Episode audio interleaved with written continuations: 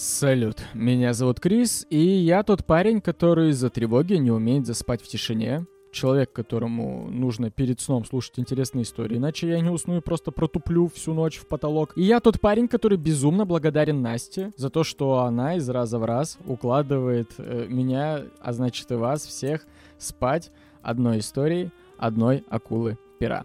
Это подкаст «Акулы пера» подкаст о людях, которые писали. Подкаст, в котором вы не услышите буквы «Р», но вполне можете услышать ненормативную лексику, и это нормально, ничего страшного, такое бывает, просто примите это. И после того, как вы смогли это принять, давайте еще усядемся поудобнее, примем в себя какой-нибудь теплый вкусный чай и послушаем очень вдохновляющую историю невероятной женщины по имени Надежда Тэфи.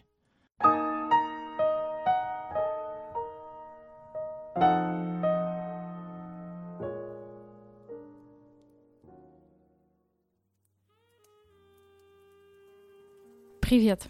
Сегодняшнюю героиню, если честно, я не рассматривала всерьез.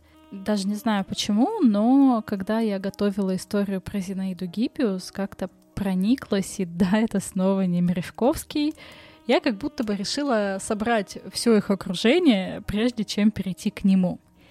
Итак, сегодня я тебе расскажу про Надежду Лохвицкую. И ты уж меня извини, но, скорее всего, я сделаю ставочку на то, что ты не слышал эту фамилию, а вот Надежда Тэффи тебе уже о чем-то договорит. Так вот, родилась она в 1872 году, но это абсолютно не точно, потому что в разных документах разные даты, вплоть до 1888 года. В общем-то, дело было обычное в то время путать свой возраст. Количество членов семьи, братьев и сестер – тоже такой моментик спорный, но по документам у Нади были а, одна младшая сестра Лена, три старшие сестры Варя, Лида и Маша и один старший брат Коля. Хотя где-то упоминался еще один брат, и она, когда говорила, она тоже часто говорила «братья». Но официальных документов, которые это подтверждают, нет. Ее отец был человеком серьезным профессор криминалистики, адвокат, преподаватель Ришельевского лицея в Одессе и преподаватель Петербургского университета, а также издателем журнала «Судебный вестник». Такой вот дяденька. Он умер, когда Наде было 12 лет, и заботы о детях легли на плечи матери, и вот она одна такая с всеми своими детьми поселилась в Петербурге. И у них в семье была очень интересная легенда. Надин прадед Кондратий писал мистические стихи, и вот он рассказывал о своем магическом даре, который передается только по мужской линии. Но если этим даром завладеет женщина, то есть если женщина начнет писать стихи, то она за это заплатит личным счастьем. Но как-то так получилось, что все женщины в семье Лохвицких, ну, немножечко клали на это пророчество, потому что и сама Надежда преуспела на литературном поприще, но об этом позже. И сестра ее была успешной поэтессой, и другая сестра тоже делала некоторые успехи в литературе. Возможно, их прадед э, просто считал, что не женское это дело, и придумал такую вот красивую легенду о том, что не стоит начинать. Детство а, у Надежды было вполне счастливым. Они летом проводили время в имении матери при деревне Шмырки, это в Хмельницкой области, в зажиточной Волынской губернии. Детство мое прошло в большой обеспеченной семье, писала Тэфи. Воспитывали нас по-старинному, всех вместе на один лад. С индивидуальностью не справлялись и ничего особенного от нас не ожидали. Первая прочитанная и десятки раз перечитанная книга была «Детство» и «Отрочество Толстого». Затем отрывки из Пушкина. На самом деле Надежда в детстве очень много читала, и она вспоминала, что все дети в то время писали стихи, но почему-то это считалось у них очень постыдным. И если кто-то заметит, кто-то поймает там брата или сестру с карандашом и тетрадкой э, и обязательно вдохновленным лицом, то их сразу начинали дразнить и кричать, типа, пишет, пишет, смотрите, он пишет стихи, и все над ними смеялись. И, видимо, потому что она вообще начала свой читательский путь с Толстого с детства и отрочества, он ей прям полюбился, настолько сильно полюбился, что она просто проникалась всеми его героями, и однажды она даже нанесла визит Льву Николаевичу и хотела его попросить, чтобы тот не убивал Андрея Балконского — но что-то при встрече немножко сыканула, растерялась и так и не смогла озвучить свою просьбу, а просто попросила подписать ей фотографию. Помимо литературы, Надежда очень увлекалась живописью. Какое-то время она даже хотела стать художницей и дружила с художником Александром Бенуа. Как и многие дети того поколения, она, кроме там Толстого и Пушкина, зачитывалась романами Жюль Верна, э, Майна Рида и она даже мечтала однажды сбежать в Америку, но в собственном творчестве ее тянуло не к созданию каких-то там вот вымышленных фантастических миров, не к какому-то такому вот э, парадному красноречию. Она скорее занимала такую вот наблюдательную позицию, и вот эта вот наблюдательность всегда побеждала над фантазией. Как я ранее уже сказала, всем сестрам Лохвицким было на пророчество деда насрать, поэтому они все писали и еще в юности между собой договорились, что будут входить в литературу друг за другом по очереди по старшинству. И первой стала Мария, которая публиковала стихи под именем Мира Лохвицкая. Она вошла в круг старших символистов, в нее был влюблен Бальмонт, ее с удовольствием читала публика – Варвара, средняя сестра, писала под псевдонимом Мюргит, и она печаталась в Лукоморье, в Новом Времени, ее пьесы ставили в Кривом Зеркале, и сестра Елена, она тоже выбрала себе псевдоним Элио и тоже печаталась. Короче, все были при делах. А вот Надежда, она после уроков часто провожала вот свою старшую сестру Миру в редакцию – и там, значит, в приемной главного редактора она сидела с таким важным, вдохновленным видом, она представляла себя писательницей.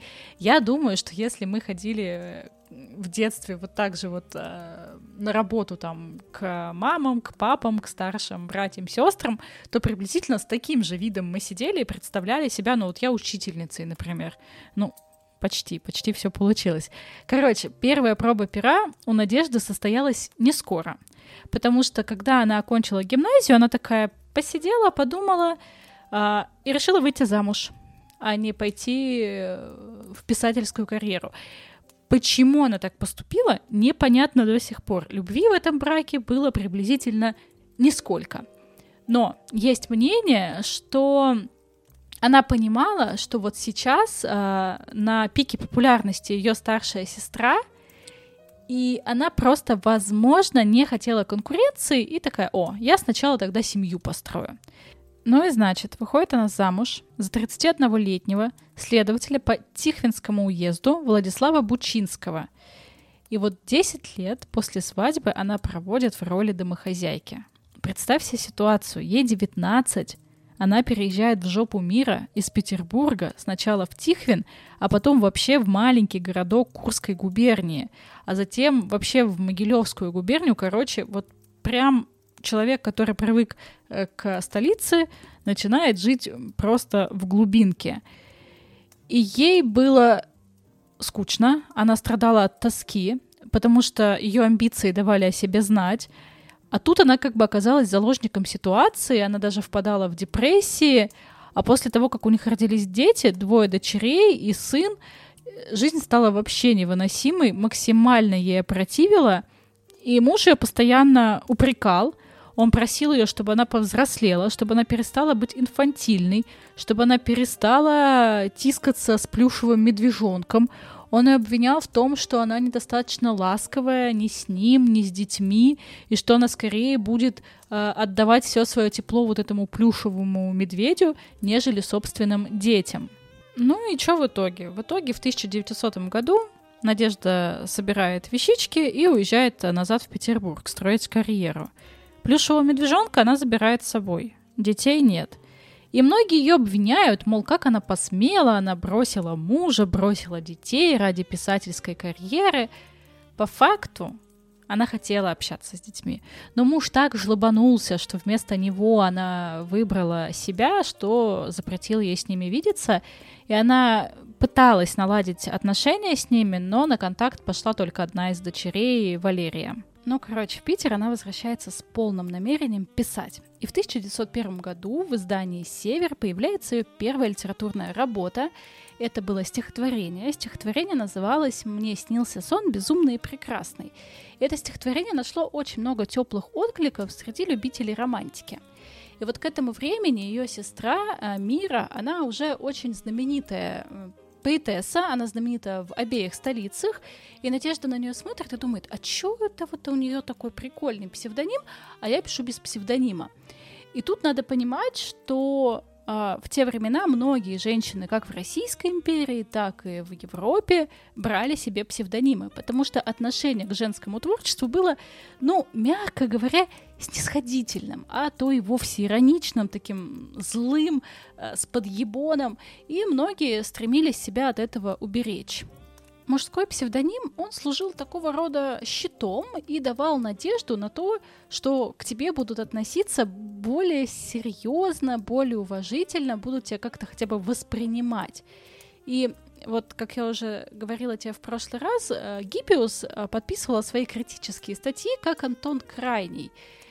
По ее утверждениям это было, ну, просто, но я думаю, что тут тоже э, была такая частичка того, чтобы вот именно ее критические статьи воспринимались более серьезно. И Тэфи, она отмечала, что подписываться мужскими именами — это умно и красиво. Но для себя намеренно решила не называться мужским именем. И, короче, она много думала и в раздумьях решила, что ей нужно такой вот такой псевдоним, настолько звучный, чтобы зацепить всех цензоров. И так как ей прятаться за мужским именем не хотелось, потому что э, это малодушно, она должна была выбрать что-то такое непонятное, чтобы это было достаточно абстрактное и чтобы это имя приносило счастье. И она решила, что она должна взять имя какого-то дурака. Ну, потому что дуракам всегда везет, дураки всегда самые счастливые. И она вспомнила слугу, дурака Степана, которого домашние называли Стефи. И она отбросила первую букву, ну, чтобы он не зазнался, разумеется, и подписала одну из своих пьес Стефи. Ну, такая типа на похуй, будь что будет. И надо сказать, что пьес прям выстрельнула, а, ее прям приняли. Пьеса называлась «Женский вопрос», ее ставили в Малом театре, Тэфи приглашали там на репетиции. И, в общем-то, вот так вот э, началась ее творческая карьера. А еще позже у нее журналист брал интервью, и он у нее спросил, не связан ли ее псевдоним с персонажем сказки Киплинга, как было написано первое письмо.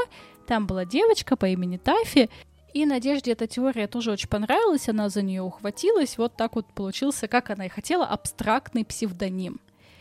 Юмор был неотъемлемой частью творческой биографии Тэффи. Несмотря на то, что она писала стихи, романы, у нее были переводы иностранных книг, настоящую славу ей принесли именно вот такие вот а, короткие шутливые рассказы, в которых она сочетала лирику и сатиру. И вот, допустим, если ее там старшую сестру сравнивали с такими там поэтессами, как Цветаева, как Ахматова, Надежду сравнивали с Чеховым, потому что она, ну, Чехов положил как бы вот начало сатирическому жанру, и тут вот и, она тоже его как бы очень удачно продолжила. Надо сказать, что в то время она была не единственной звездой э, юмористической. Был еще Аркадий Аверченко, и он относился к своей коллеге с огромным уважением. У него был журнал «Сатирикон», и он регулярно печатал ее работы, несмотря на то, что, ну, по факту они были конкурентами. И она ему за это была очень благодарна. Помимо этого, еще она издавалась в таких журналах, как «Речь» и «Русское слово». И вот когда ее творчество обрело невероятную популярность, у нее даже был свой мерч. Ну, она его не сама создала, но тем не менее. А, ее имя печатали на этикетках конфет и духов. И однажды она получила а, огромную коробку вот этих именных шоколадных конфет, обожралась ими просто до тошноты и такая, о, теперь я типа знаю, как на вкус слава. типа, обожралась славы. Читателей в текстах Надежды очень привлекали захватывающие детективные линии, которые сочетались с такой, знаешь, басенной назидательностью. И ее персонажи были такие достаточно объемные. Например, в рассказах «Демоническая женщина», в рассказах э, «Катенька», «Счастливая любовь». Там э, персонажи пытаются обмануть весь мир, но в итоге наебывают только сами себя. И во всех ее рассказах э, все персонажи выведены очень разнообразно. Она показывает разные человеческие типажи. Это мелкие чиновники, это журналисты, прачки, э, мамзельки, путешественники, какие-то просто чудаки. И все это прорисовано такими крупными мазками, но вместе с тем поразительно точно и безумно узнаваемо. Кстати, о предвзятости к творчеству. Она вот принципиально не брала псевдоним мужской. Как ты думаешь, сталкивалась ли она вот с каким-то таким гендерным притеснением? Однажды Куприн прочитал один из ее рассказов и такой, такая милая женщина, а писательница вы никакая. И знаешь что? Она ему поверила. Она на какой-то момент такая в жопу литературу, я ничего не буду писать, нафиг мне это все не надо, но, к счастью, ей попался журналист, который, ну, буквально ее купил. Ему нужно было заполнить колонку, и он предложил ей написать рассказ, и такой, типа, за 12 рублей можно купить у Вейса прелестные башмачки. Вы же любите красивые башмачки? А когда речь зашла о башмаках Вейса, то откладывать было нельзя, решила Тэфи. И, о чудо, она начала писать, и ее новое произведение безумно понравилось Куприну. И позже он скажет о ней. Нередко, когда Тэфи хотят похвалить, говорят, что она пишет как мужчина. По-моему, 9 из 10 мужчин следовало бы у нее поучиться. Тэфи писала о людях и о простых каких-то самых обыкновенных жизненных ситуациях, в которых она сама попадала. Но она умела так преподнести эти события, что все узнавали себя, они грустили, тут же смеялись, и она, по словам Зощенко, прям знала тайну смеющихся слов. В общем, она сразу прочухала тот момент, что если читатель в ее произведениях узнает себя, то значит ему это произведение точно нравится, потому что, ну, мы все вот такие вот эгоистичные человечки. И ее сильной стороной были даже не столько шутки, хотя понятное дело, что это как бы ее короночка, а скорее общий стиль, то, как она строила фразы. И она на самом деле очень расстраивалась, что, несмотря на то, что она популярна, почти никто не видит в ней стилиста, никто не видит то, вот как она выстраивает свои предложения. А она прямо умела, она так искусно смешивала обороты из абсолютно каких-то разных языковых групп, что это всегда было смешно и неожиданно.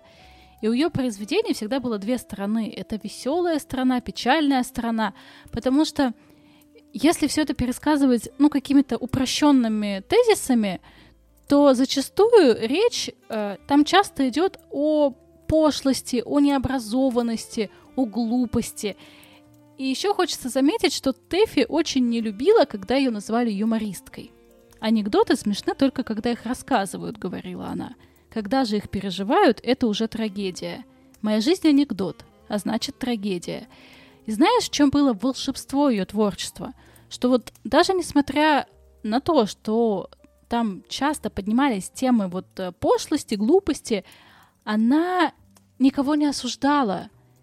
И читатель это чувствовал. Он чувствовал эту доброту, это тепло, сострадание, с которым она вот относилась ко всем своим персонажам. И в центре каждого ее произведения всегда была такая юмористически повернутая, но все-таки маленькая трагедия. А еще она всегда оставалась такой женщиной. Она преуменьшала свой возраст. Она очень любила красиво со вкусом одеваться. Она следила за собой. Она э, умело использовала косметику. Ну, в отличие от той же Гиппиус, например, которая делала это прям гипертрофированно. У этой было все очень стильно, очень красиво, она там подкрашивала свои волосы, и еще она постоянно ретушировала свои фотки. Ее любил Николай II. Однажды, в 1905 году, он прочел басню э, «Лилянов и канал», которая была посвящена планам э, главы города Лилянова засыпать Екатерининский канал. Эта идея царю не нравилась, и поэтому басня его очень порадовала. И с тех пор он читал каждый выпуск журнала «Сатирикон», где печаталась Тэфи, он буквально не мог э, засыпать, не прочитав какой-нибудь ее рассказ, но вот буквально как ты, не послушав мою историю. И когда в 1913 году готовился сборник «Трехсотлетию дома Романовых», Николая II спросили, кого бы из русских писателей он бы хотел видеть в этом вот юбилейном сборнике. И он вообще ни на минуту не задумался, такой, одну Тэфи мне. Все. Так что у них была такая вот э, нежная любовь. И сама Надежда, она дважды встречалась с Распутиным на светском приеме, по ее признанию. Он схватил ее за руку и такой, ты чего не пьешь-то? Ты пей, Бог простит. Ты пей, я тебе говорю, Бог простит. Бог простит. Бог тебе многое простит. Пей. Ну, короче, она в тот момент немножечко охуела и отозвалась о нем после не очень лестно. Она такая, мне казалось, будто я рассматривала под микроскопом какую-то жужелицу. Вижу чудовищные мохнатые лапы, гигантскую пасть, но при том прекрасно осознаю, что на самом-то деле это просто маленькое насекомое. Как и многие э, писатели, художники, Тэфи достаточно воодушевленно встретила революцию 1905 года, социализм и наряду с другими писателями, э, у которых были самые разные политические убеждения, она работала в первой легальной большевистской газете «Новая жизнь». И это было такое э, довольно странное издание, где на одной странице э, там с директивами Ленина соседствовала какая-то литературная секция, которая печатала э, очень далеких от большевизма писателей там Тэфи, Гиппиус и так далее. И оглядываясь на этот период, в одном из своих очерков Тэфи пишет, что ей кажется, будто кто-то перетасовал страницы дневника, спутав трагические записи с настолько нелепыми историями, что остается только пожимать плечами. И она писала о Ленине, по ее мнению, Ленин был склонен воспринимать революционную деятельность как работу, нежели как там театральную постановку. И когда он вернулся из ссылки, он испортил все удовольствие. Он никогда не позировал, пишет Тэфи. Обычно люди рисуются, потому что хотят понравиться другим, потому что жаждут красоты. Ленину чувство прекрасного не было свойственно вообще. И он реорганизует газету «Новую жизнь» и объясняет это так, что сегодня нам не нужен театр, нам не нужно искусство, нам не нужна культура. И Тэфи и прочие сотрудники литературной секции решают покинуть газету – и вскоре после этого ее закрывают. И, ну, Тэфи просто не могла подчиниться движению, которое не уважало культуру и у которого не было чувства юмора. И вот это вот столкновение с Лениным положило как раз-таки начало непроходящей ненависти, которую Тэфи испытывала к большевикам. В 1917 году случилось сразу две революции, к власти пришли большевики, а мир, который был привычен Тэфи, другим писателям, интеллигентам, просто в одночасье рухнул. И Надежда относилась очень скептически к изменениям. Она иронично тогда заметила, что Земля вступила в созвездие Большого Пса, поэтому живут они в пёсье время. И мне просто хотелось бы тебе зачитать некоторые записи из ее воспоминаний. По черным ночным улицам, где прохожих душили и грабили, Бегали мы слушать оперетку Сильва или в обшарпанных кафе, набитых публикой в рваных, пахнущих мокрой псиной пальто. Слушали, как молодые поэты читали сами себя и друг друга, подвывая голодными голосами. Всем хотелось быть на людях, одним дома было жутко. Все время надо было знать, что делается, узнавать друг о друге. Иногда кто-нибудь исчезал, и трудно было дознаться, где он. В Киеве или там, откуда не вернется.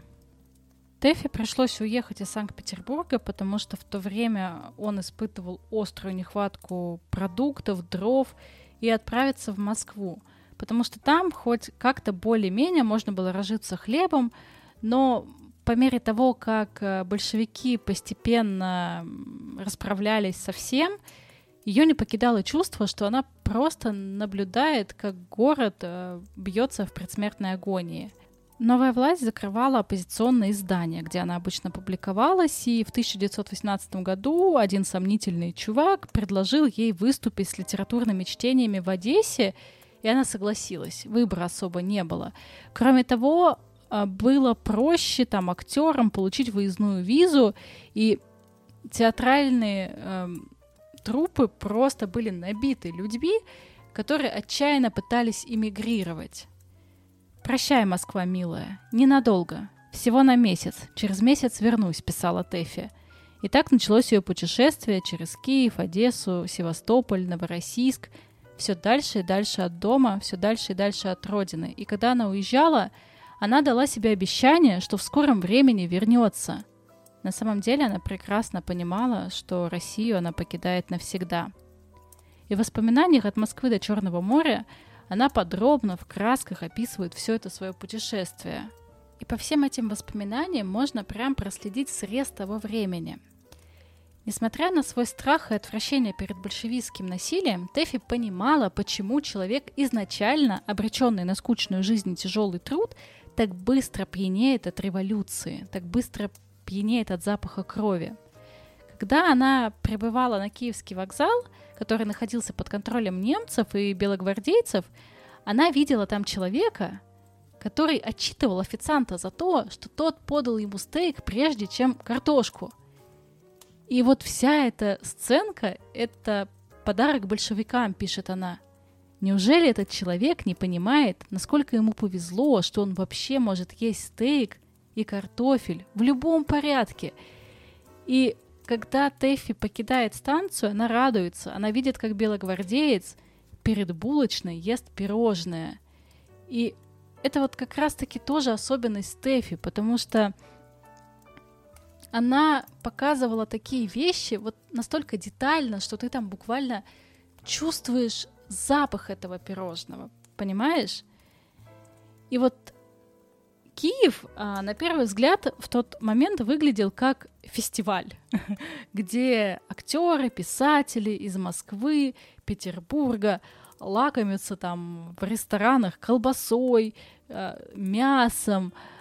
Но вскоре Тэфи приходит к заключению, что Киев — это не фестиваль, это такой зал ожидания, который переполнен людьми, которые ожидают отбытия к своему следующему месту назначения.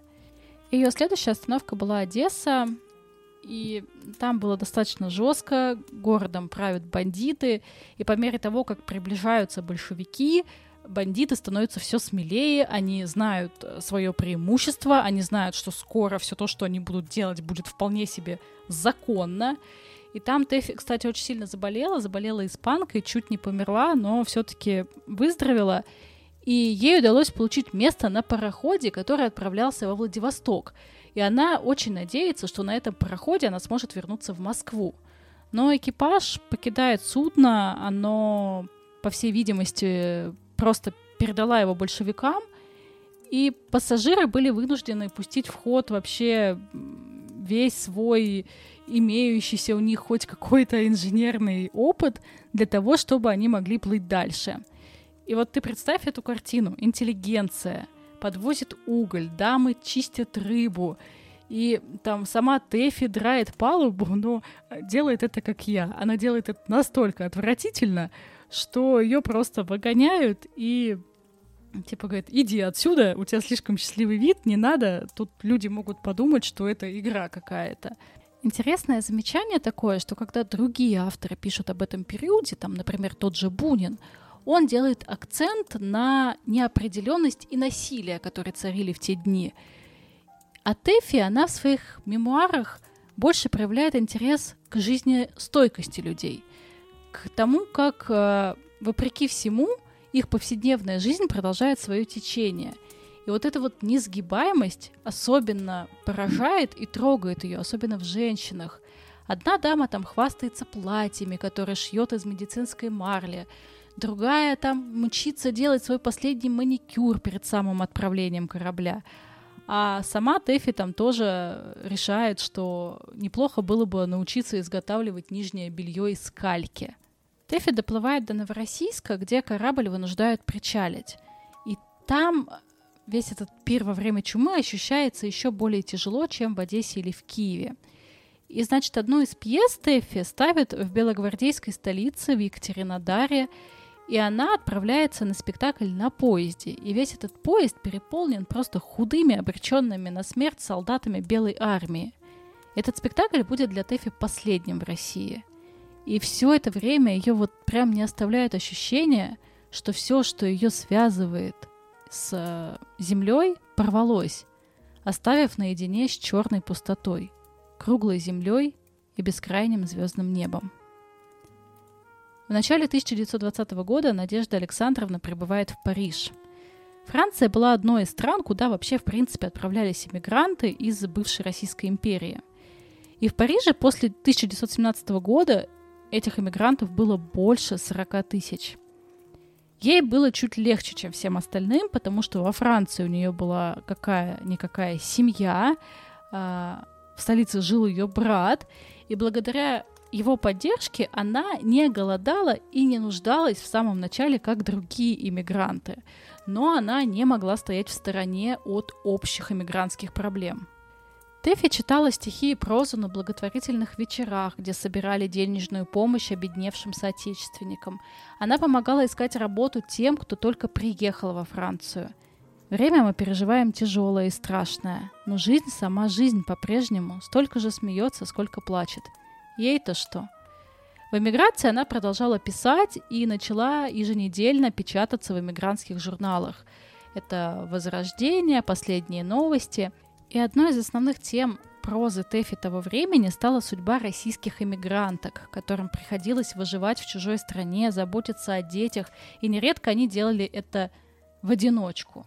Но надо сказать, что в основе своей русские эмигрантки были прекрасно образованы, они спокойно воспринимали новый статус, они легче адаптировались, они легче привыкали к новой языковой среде, были более открыты, инициативны и предприимчивы. И для них самореализация была, ну, буквально на первом месте. Часть русских эмигранток занялись предпринимательской деятельностью. Многие там стали секретаршами, кассиршами, машинистками, официантками – и были также области, где они вообще прям преуспели. Это в первую очередь мир искусства, моды. Во Франции русские аристократки в 20-30-х годах прошлого века открыли более 20 домов моды. И вот все эти красивейшие женщины, обладающие утонченным вкусом, смогли стать буквально иконами стиля для миллиона жительниц Европы. Нельзя также недооценивать и роль российских иммигранток в литературной и издательской жизни русского зарубежья, потому что печатное русское слово имело в среде иммигрантов огромную ценность. Через него они общались, именно оно помогало всем изгнанникам сохранить хоть какие-то культурные традиции, родной язык. И это же слово выступало главным оружием в политической борьбе – и Тэфи, она буквально превратилась в исследовательницу иммигрантской среды, она не боялась критиковать своих соотечественников. И, например, в рассказе «Кефер» она описывала вот как. «Живем мы, так называемые лерюсы, самой странной, на другие жизни не похожей жизнью. Держимся вместе не взаимопритяжением, как, например, планетарная система, а вопреки законам физики, взаимоотталкиванием – Каждый лирус ненавидит всех остальных столь же определенно, сколько остальные ненавидят его. Тэфи было очень важно создать иммигрантское комьюнити вокруг себя, общество образованных людей, и ей это удавалось во многом благодаря ее прозе, потому что ее рассказы э, помогали создавать такую новую идентичность для иммигрантов из э, бывшей Российской империи, а ее популярность сделала ее одной вообще из центральных фигур э, российской диаспоры в Париже. Надо сказать, что психологически ей было непросто в эмиграции, как и многим, наверное. Она чувствовала, что на родину пути нет, она тосковала по родным местам, но она старалась держаться. Она много работала, она выпустила несколько сборников рассказов, э, в частности, «Ведьму» — это книга, которую очень хвалил Бунин, Куприн, Мережковский. Они просто восторгались э, языком, э, художественностью этого произведения. И, кстати, Ваня к ней однажды даже подкатывал. Ну, Ваня был бы не Ваня, Ваня в смысле Бунин, э, если бы не позволил себе такую остроту. Надежда Александровна, целую ваши ручки и прочие штучки. А она такая, эх, спасибо, Иван Алексеевич, спасибо за штучки, их давно уже никто не целовал. Но это было не совсем так. В Париже она была счастлива с мужчиной вплоть до 35 года. Она жила с ним в гражданском браке. Звали его Павел Андреевич Тикстон. Не факт, что я правильно называю фамилию. Он был наполовину русским, наполовину англичанином. Он был сыном богатого промышленника, сам тоже занимался всякими серьезными делами. Они безумно друг друга любили, жили в полном согласии и благополучии, но тут грянул мировой экономический кризис. И он в одночасье потерял все свои деньги. И огромный стресс, у него случился инфаркт, инсульт, после которого он так и не смог оправиться. И Тэфи ухаживала за ним до самого его последнего часа. И нельзя сказать, что все это время ей было очень легко. Юмористического в ее рассказах становилось все меньше, а печального все больше. И не только у нее настроение у русских, живущих во Франции, вообще было мрачноватым после того, как эм, Павел Гаргулов совершил убийство президента Франции. Я об этом рассказывала уже в эм, выпуске про Гиппиус. И в этот момент обострились все вообще отношения к русским иммигрантам, их не любили еще больше, чем раньше. И все это, конечно же, не прибавляло радости в иммигрантской среде. Но немножко воодушевило всю русскую интеллигенцию это то, что Ваня Бунин получил э, Нобелевскую премию. Все немножечко так э, воспрянули духом, но радость самой Тэфи немножечко омрачнила смерть брата. Почему немножечко? Потому что она признавалась, что это для нее было не самым сильным ударом. Она не разделяла политических взглядов брата, она не была с ним близка, они редко виделись, но тем не менее его смерть в довершение всех прочих ее проблем стала для нее таким катализатором, причиной еще одного периода плохого самочувствия. Она признавалась, что она безумно устала, она переутомлена, у нее бессонница, мигрень и так далее. И дальше, в довершение к этому, в 1933 году у нее новая беда. Скончался еще один родственник, это ее кузен Евгений Давыдов. И вот это повлияло на нее намного сильнее. Она признавалась Бунину, что на этом свете остается все меньше людей, для которых она просто Надя. Просто Надя Лохвицкая. Кроме того, ей еще был нанесен тяжелый финансовый удар, потому что э, газета, в которой она работала, объявила о полном сокращении гонораров своим сотрудникам. Денег не было, в 1939 году начинается Вторая мировая война, через год Франция оказывается оккупирована Третьим Рейхом, Тэфи пытается остаться в столице, ее здоровье еще сильнее ухудшается, у нее неврит левой руки в острой форме, и боль была такая сильная, что ей помогали только уколы морфия. И еще она начала страдать от панических атак, у нее были приступы удушья, денег не было. И несмотря на все это тяжелое положение, ни денег, ни еды, ни лекарств, Тэфи на отрез отказывается писать для коллаборационистов – она э, отказывается работать в фашистских журналах, и из-за этого ей приходится в какой-то момент, естественно, уехать из Парижа, потому что жизнь ей не по карману. Она переезжает э, в Биарриц, и там она селится недалеко от Мережковских. И отношения у них были такие интересные. Вот несколько воспоминаний Тэфи того времени. Мережковским повезло. Они нашли чудесную виллу с ванной и центральным отоплением – а мне пришлось жить в квартире без всякого отопления. Зима была очень холодная. От мороза в моем умывальнике лопнули трубы, и я всю ночь собирала губкой ледяную воду. И вокруг меня плавали мои туфли, коробки, рукописи, а я громко плакала. А в дверях стояла французская дура и советовала всегда жить в квартирах с отоплением. Я, конечно, простудилась и слегла. Зинаида Гиппиус навещала меня и всегда с остро-садическим удовольствием рассказывала, как она каждое утро берет горячую ванну и как вся их вилла на солнце, и она. Зинаида Николаевна приходит вместе с солнцем из одной комнаты в другую, так как у них есть и пустые комнаты. Жилось голодно, в лавках ничего не было. И Зинаида с такой же садической радостью рассказывает, что Злобин добыл кролика, огромного как свинья. Рассказывала несколько раз, я слушала ее сочувственно, я понимала, в чем дело. Ей хотелось, чтобы я позавидовала. Зинаида Гиппиус была когда-то хороша собой. Я этого времени уже не застала.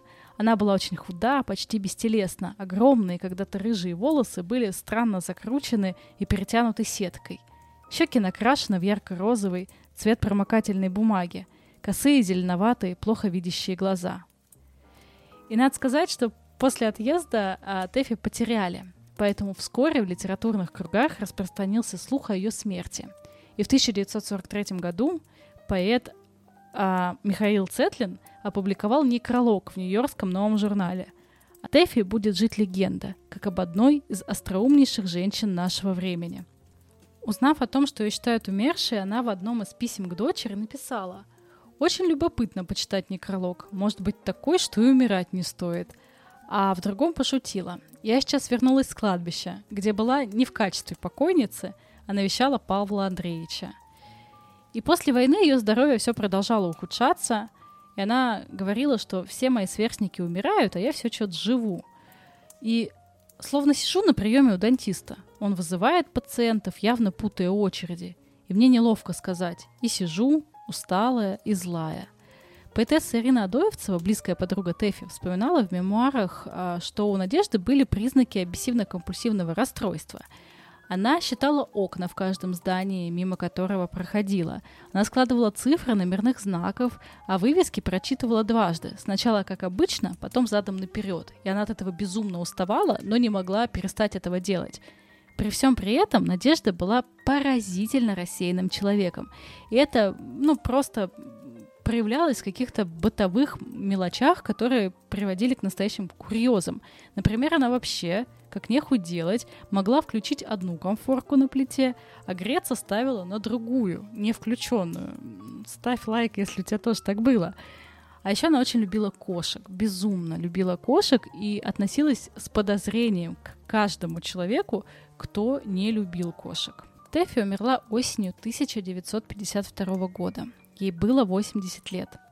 Ее похоронили на кладбище Сен-Женавьев-де-Буа — это кладбище, на котором хоронили всех иммигрантов из бывшей Российской империи. За свою жизнь она написала около 500 рассказов, 11 сборников пьес, роман, три книги стихов, а также множество критических статей и сценариев. И на своем примере она доказала, что женское письмо ничем не хуже мужского.